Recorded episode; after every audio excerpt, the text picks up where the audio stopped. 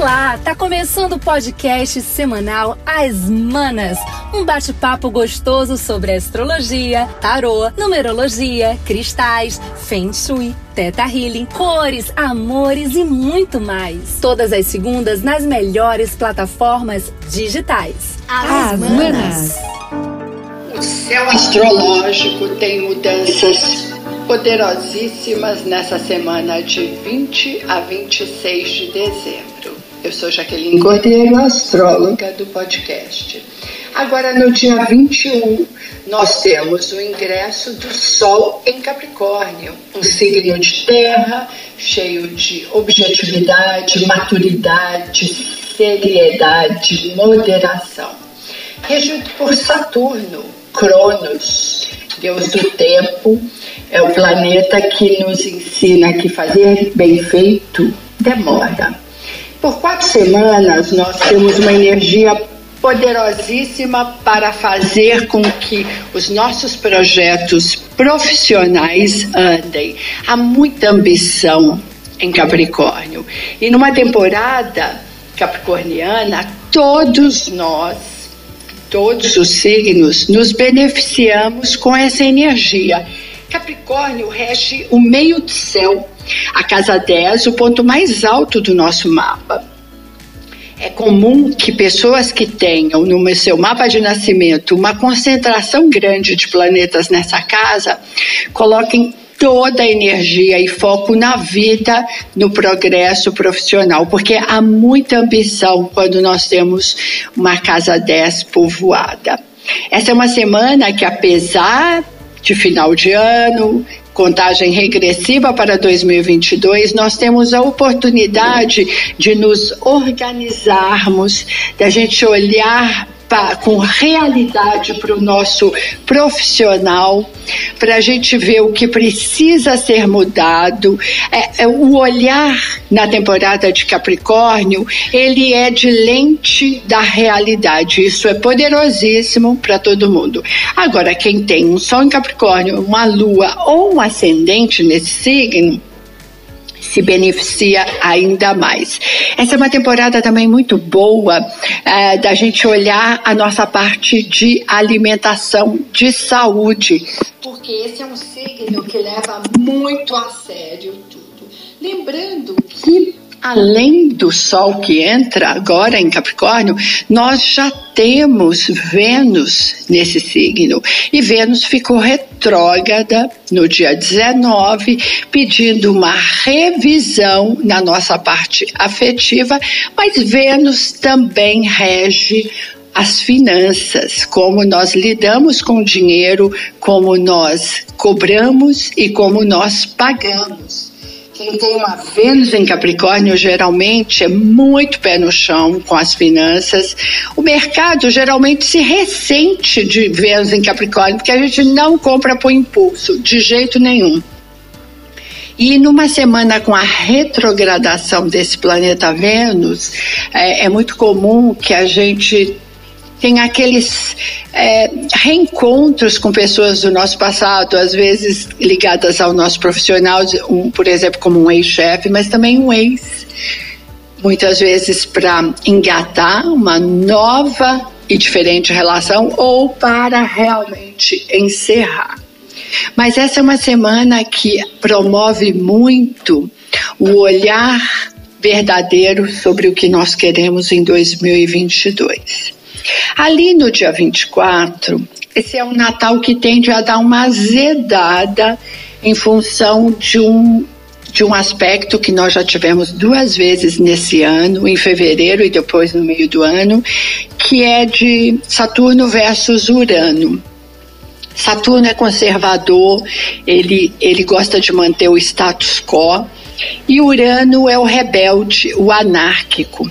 Essa dupla, quando está tensa, como nós vamos ter nessa, nessa, nesse dia 24, é, gera tanto no macro quanto no micro, conflitos, conflitos com autoridades, com pessoas que são muito é, antiquadas, É, muitas vezes pode ser um conflito entre o pai e um filho que quer se libertar e quer ter mais autonomia e o pai quer manter o controle, mas também pode ser um conflito no macro, o governo tendo aí alguma ação muito autoritária, muito conservadora, muito retrógrada. E aí a sugestão que eu dou é: esse é um Natal de pegar leve se você sabe que tem temas que, se for falado numa noite de Natal, vai dar problemas, como por exemplo futebol, política, evite, porque há uma tendência a ânimos acirrados. Em algum lugar do mundo a gente vai saber de notícias mais desagradáveis, mais tensas. E aí nós temos é, já no dia 25 também esse, essa, esse, sabe, aquela boca amarga dessa, dessa história que está acontecendo no 24, a sugestão que eu dou de uma ceia de Natal onde haja muito mel, sabe, geleias, compotas de frutas, tudo aquilo que que traga essa doçura e essa amorosidade que vamos precisar muito, muito. E no domingo, encerrando a semana, no dia 26, nós temos um encontro poderosíssimo, intenso, mas às vezes perigoso de Vênus com Plutão. Esse é um aspecto que ele é sempre um pedido de um cuidado. Se você está numa relação que o seu parceiro ou a sua parceira tende a perder o controle, tende a atos mais violentos, não é uma semana boa de cutucar porque muitas vezes esse aspecto ele traz eh, à tona um lado mais visceral, mais agressivo, o domínio, a manipulação. Essas relações assim, elas não se mantêm quando a gente recebe um aspecto como esse. Quem trabalha com o segmento erótico, tanto de roupas quanto de, de aplicativos ou de brinquedinhos, pode ganhar muito nessa semana fazendo marketing, trabalhando muito a parte do, do erótico, porque nós ficamos sim super sensuais, todos. Porém, a gente tem essa, aquele perigo de muitas vezes você quer conversar, sua relação não está muito bem, você queria falar sobre situações que não estão legais, ou queria falar sobre sabe? Que ali o sexo não é legal, você não gosta daquela pegada violenta que a outra pessoa faz. Esse é um dia horroroso para isso. Espera 2022 chegar. Com tantos cenários revoltos no dia a dia, mundialmente falando, e reviravoltas no céu astrológico, somatizados à retrogradação da Vênus, é chegado o momento de repensar em si, nos seus atos e também barbaramente no que nos rodeia. Sendo assim, vamos praticar algumas ações para nos ajudar a elevar nossa vibe e ficarmos preparados para o que virá pela frente. Olá, pessoal. Eu sou Grace Arantes, consultora e palestrante de Feng Shui e Bem-Estar. Todos os momentos para praticar o bem, eles estão sempre muito bem-vindos. Mas agora se faz mais que presente Sendo assim, aproveite para praticar muito amor próprio, se conectar com suas potencialidades e se orgulhar cada vez mais de você. Quanto mais a gente se ama, maior a chance de aumentar a qualidade das relações. Essa fase ela vai deixar mais claro que é preciso impor limites, proteger o seu espaço, crescer e dizer não sem medo de rejeição. Tudo aquilo que carregamos conosco com pensamento dirigido ao bem-estar ou proteção já carrega por si só um significado. E estar consciente disso já coloca, em, já coloca em você um padrão vibratório super diferenciado. Para você continuar equilibrado e cheio de energia boa, escolha um símbolo para usar como seu talismã, o amuleto, nesse Natal e último dia do ano esse ano de 2021 cheio de desafios e aprendizados que no final das contas temos que agradecer e dizer bye bye. Sabendo que o regente terreno de 2022 é Mercúrio e o regente emocional é a Lua, muitas águas vão rolar dentro e fora de você. Por isso, há um objetivo comum para todos. E esse é: cuide de suas emoções. Mesmo que seja uma tarefa difícil, você deve estar atento o tempo todo a elas. Como um grande guerreiro, não durma nunca. Não é à toa que muitos filmes, histórias e muitos outros mitos contam a saga de grandes heróis que sempre carregam consigo algum tipo de oráculo ou talismã. Essas peças elas são fundamentais para a sua jornada e triunfo e serve como um elo que os liga a algo maior. A função do símbolo é fazer exatamente essa conexão, não deixá-los se perder na escuridão e seguir em frente sempre com seu propósito. Você já passou por alguma situação parecida? Reflita e saberá que aquela santa em seu pescoço foi o fator central de seu equilíbrio. Ele estava lá com você. Ele estava presente, por isso nada daria errado. Podemos até chamar isso de fé, claro, mas seu símbolo, ele fez se lembrar dela claramente, não é mesmo? É, pode ser uma santa, uma geometria, um símbolo perdido do passado, algo herdado da família, não importa. Um símbolo ele sempre abre portas dimensionais. Aos que não acreditam, mas usam. E usam porque algo mágico acontece, algo que não podemos explicar como uma reminiscência, uma lembrança sem lógica ou até uma definição, mas ela está lá presente. Então, sem entender, você a usa mesmo assim. Se você tem um símbolo e ainda sabe o que ele significa, então este símbolo ganha um poder inestimável, porque sua consciência está presente atenta, conectada ao seu propósito. E esta soma ela não tem como dar errado se você estiver sendo verdadeiro. É muito importante que você use sendo verdadeiro, que algo conecte você àquele símbolo. Então, o primeiro passo é qual será o talismã super poderoso que irá passar com você os ritos de final de ano.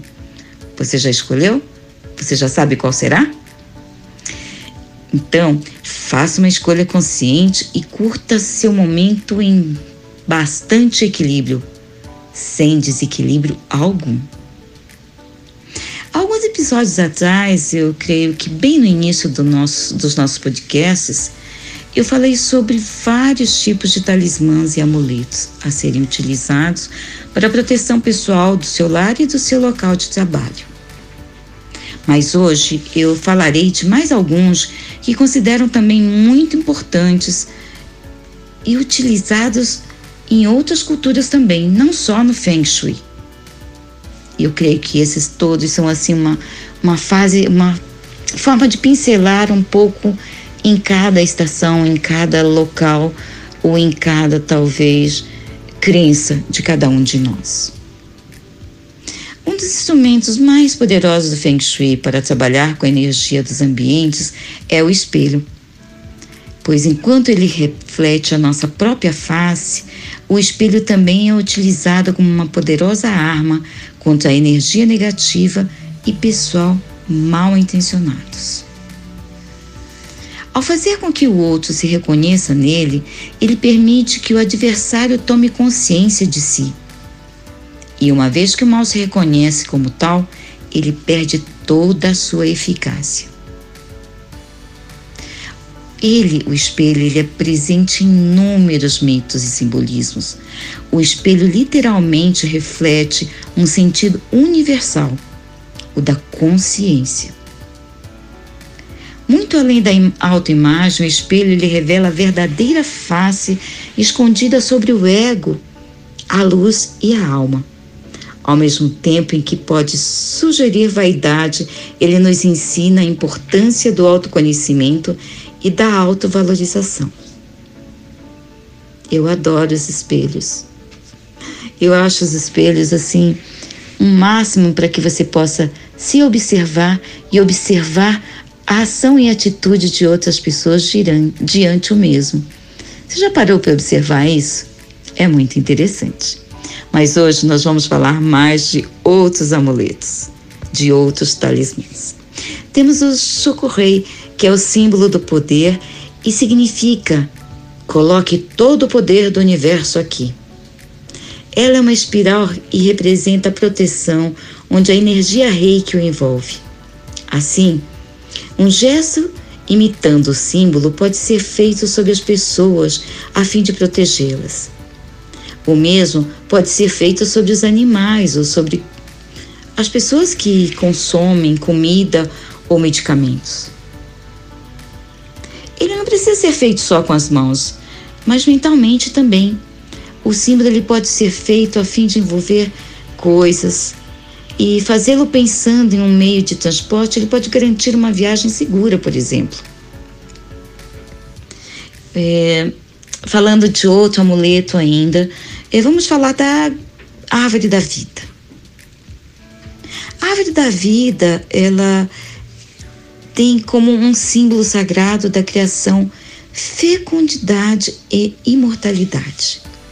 Ela representa a ligação entre o céu e a terra e submundo. As suas folhas, elas crescem em direção ao céu, enquanto o seu tronco, ele relaciona-se com a terra. As suas raízes, por fim, elas encontram-se no submundo. Esse símbolo, ele está presente na maior parte das culturas. A árvore da vida dos assírios é a mais conhecida entre, to entre todas as árvores sagradas e está associada a Islá. Estar é a deusa da fertilidade e da destruição, a divindade mais importante da Mesopotâmia. É da árvore desse povo da Mesopotâmia que surge a árvore da vida cabalística a árvore dos babilônios, dos, dos egípcios e da civilização islâmica. É dela também que evolui a árvore do paraíso que consta na Bíblia, também como conhecida a árvore do Gênesis. Temos também o trevo. O trevo ele simboliza especialmente a sorte. A cada folha é atribuído um significado, que é a esperança, a fé, amor e sorte. Ele também é conhecido como trevo da sorte. Esse nome ele decorre da dificuldade em ser encontrado. Diz a lenda que a raridade de um trevo de quatro folhas se transformou em um poderoso amuleto. Os antigos magos, eh, druidas que habitavam a Inglaterra por volta dos anos 300, eles acreditavam que quem possuísse um desses trevos poderia absorver os poderes da floresta e a sorte dos deuses e com isso adquiririam também o dom da prosperidade. Assim, e ainda segundo a lenda, para que se tenha sorte com o trevo de quatro folhas, é preciso ganhá-lo de presente. E depois disso, presentear três pessoas com qualquer que seja outras coisas, ou até mesmo em especial com o próprio trevo. Com isso, eu vou parando por aqui, já desejando a vocês uma excelente semana, um feliz Natal, que todas as energias do bem, do amor, da paz, da prosperidade, oriundas de todas as suas ações positivas no decorrer de todo esse ano, sejam assim um prenúncio da outra semana, do outro ano, o qual virá e ao qual virá, né, o nosso novo ano. Mas aí já é um outro papo para a semana que vem. Fiquem agora com a Mana Babi, que lhe dará outras dicas. Feliz semana a vocês. É com você, Babi. Vai lá. É isso aí, mana. E dando continuidade ao nosso bate-papo semanal, hoje eu vou falar sobre o que esperar de 2022 e a cor do ano através da numerologia cabalística. Saber o número do ano é saber o que você pode esperar pela frente. É como ligar o farol do carro no escuro. Saber logo no primeiro dia do ano o número universal é desvendar esse código numerológico. E tudo isso é muito importante para a gente se planejar. Posso garantir para vocês que 2022 vai ser um ano bem diferente de 2021, que teve a vibração do número 5. Através da numerologia cabalística, eu vou apontar algumas tendências. Começar falando sobre 2022, que tem três vezes o número 2. E o 2 ele significa o par, as associações, a união, a relação com o outro. A gente pode pensar também fazendo alusão aqui ao Sol e à Lua, o homem e a mulher, e por aí vai. É um ano que vamos ter a chance de recuperar os nossos valores, valores da família, valores uh, entre amigos, amores. A questão, inclusive, da paternidade, da maternidade vai estar super em alta, principalmente porque muitas pessoas, né, uh, queriam ser mães, queriam ser pais e deixaram um pouquinho de lado pela pandemia. Então, 2022 vem com força total é, e quando a gente soma 2022, é, o número que dá é o 6. E 6 tem relação né, com a gestação, com a criação. E se a gente pensar bem, Deus criou o ser humano no sexto dia. Esse ano universal 6 vai falar de respeito, empatia e compaixão. Já que o número 6, dentre outras coisas, é um número que cuida, nutre, tem a ver com bem-estar, com a saúde e com a harmonia também. As pessoas em geral vão se sentir é, com mais harmonia. Todos os tipos de terapias, inclusive, vão estar em alta, tá? E serão super bem-vindos. É um ano que vamos buscar a qualidade de vida. Na carta do tarô, o 6 é a carta dos enamorados, que é uma carta de dúvida. E a gente precisa saber em 2022 exatamente o que a gente deseja. Vamos ter que usar a nossa capacidade de escolha o tempo inteiro, ou seja, o nosso livre-arbítrio. Vamos nos deparar assim com dois caminhos ao longo do ano: ficar no emprego ou sair, caso ou separo, tenho filho agora ou não. Vou morar nessa ou naquela cidade? Olha, e por aí vai, viu? Vamos ter dúvidas e a melhor resposta vai vir sempre de você. Escute o seu interior, escute a sua intuição. Agora, todo mundo me pergunta se existe uma cor do ano. Sim, 2022, somando o número da 6, que é o azul índigo ou azul anil, uma cor muito profunda, muito forte, é uma cor que nos remete às profundezas da nossa alma. É uma cor intuitiva, meditativa também. Tudo isso vai estar muito presente no nosso ano que está chegando, hein? Lembrando que 2022 tem três vezes o número 2, como eu já mencionei, o que significa sensibilidade pura. Já o 6, que é o resultado da soma do ano, é um número muito emocional, afetuoso, de família. Agora, se você é aquela pessoa que não abre mão da roupa branca, sinta-se à vontade para passar a virada do ano de branco. Afinal de contas, o branco ele tem todas as cores, né? Para quem não sabe e nos remete também ao coletivo e traz a sensação de limpeza, de pureza da alma. Aí a minha dica é: coloque o azul anil de repente num acessório, numa bijuteria, numa joia, numa sandália, num sapato, numa lingerie e curta o seu final do ano. Espero que vocês tenham gostado dessa dica. Essa semana é Natal, um feliz Natal para todo mundo. E semana que vem a gente bate mais papo. Agora é a Luli. Vamos lá, Luli. Olá, manas, como estão? Como vão, queridos, queridas que nos ouvem?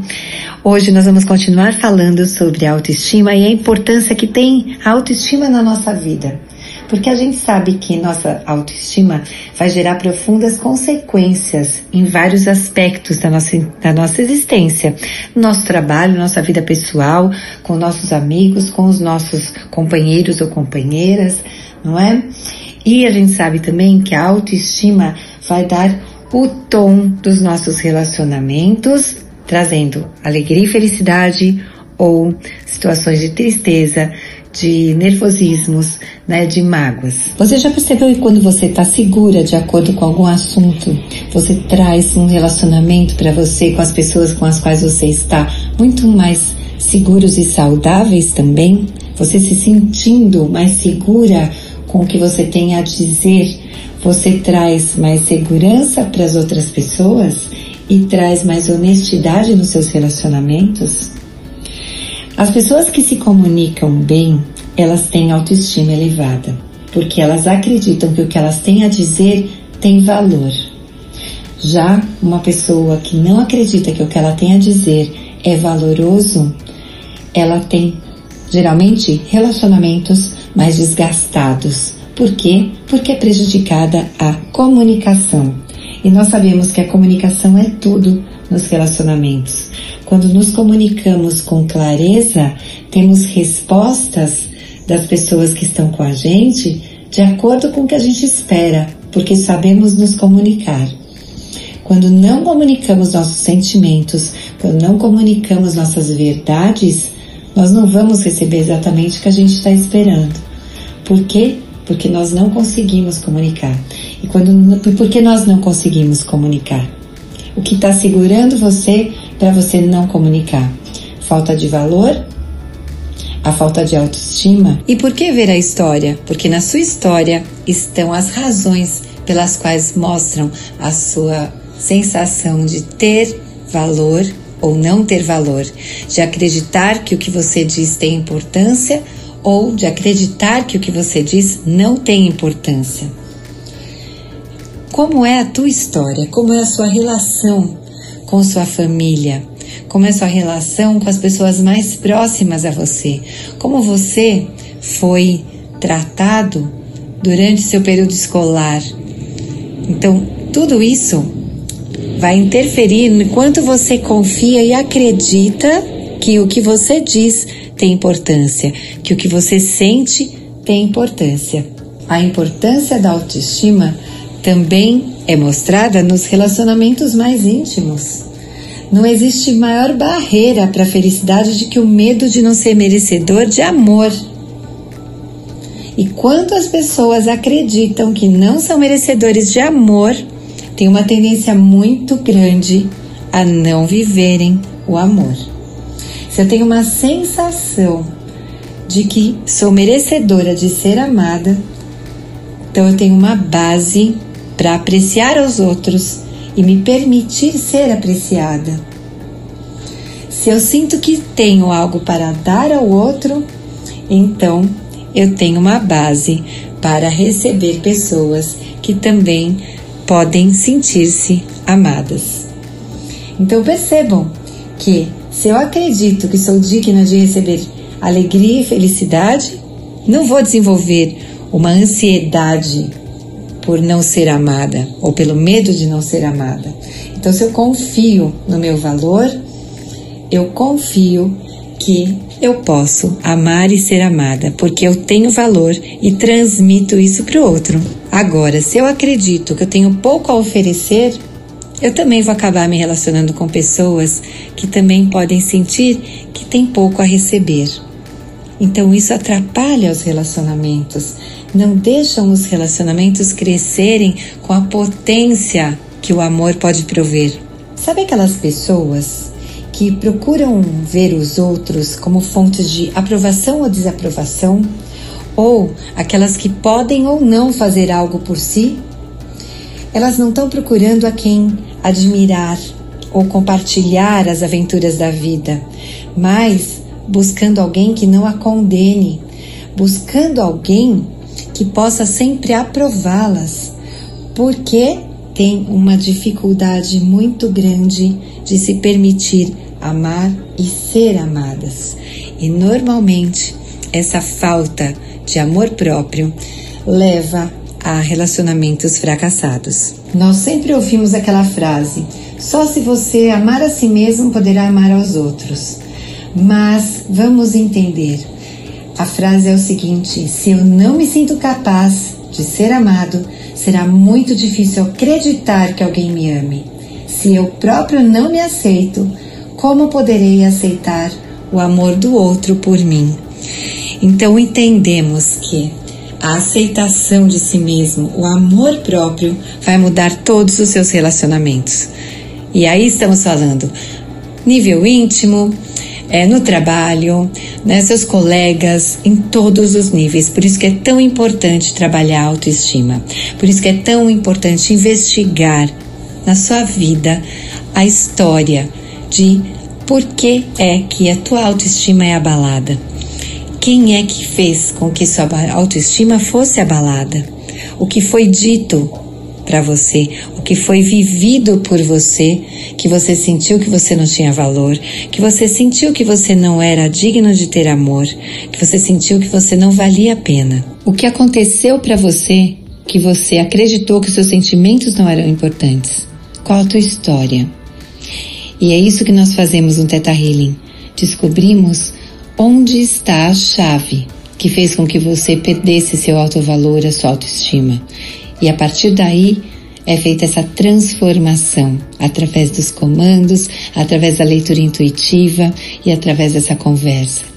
E transformamos suas crenças, seus paradigmas. E às vezes, com uma sessão, você muda grandes coisas dentro do seu inconsciente. Quando você estiver pronta para mudar toda essa limitação na sua vida, você vai ver que grandes transformações que você vai poder viver. Como a vida pode trazer para você tanta alegria, tanto contentamento e realização. Então, quer fazer parte dessa incrível mudança, incrível transformação que a vida te dá? O Teta Healing pode te promover isso com muita facilidade, com muita eficiência. E quando você quiser conhecer um pouquinho mais sobre isso, pode entrar em contato comigo e vamos trabalhar o que você desejar. Qualquer dúvida que tiver, pode entrar em contato comigo através do e-mail lucianaaguarino.gmail.com E semana que vem voltamos com mais um episódio das Manas. Um grande beijo!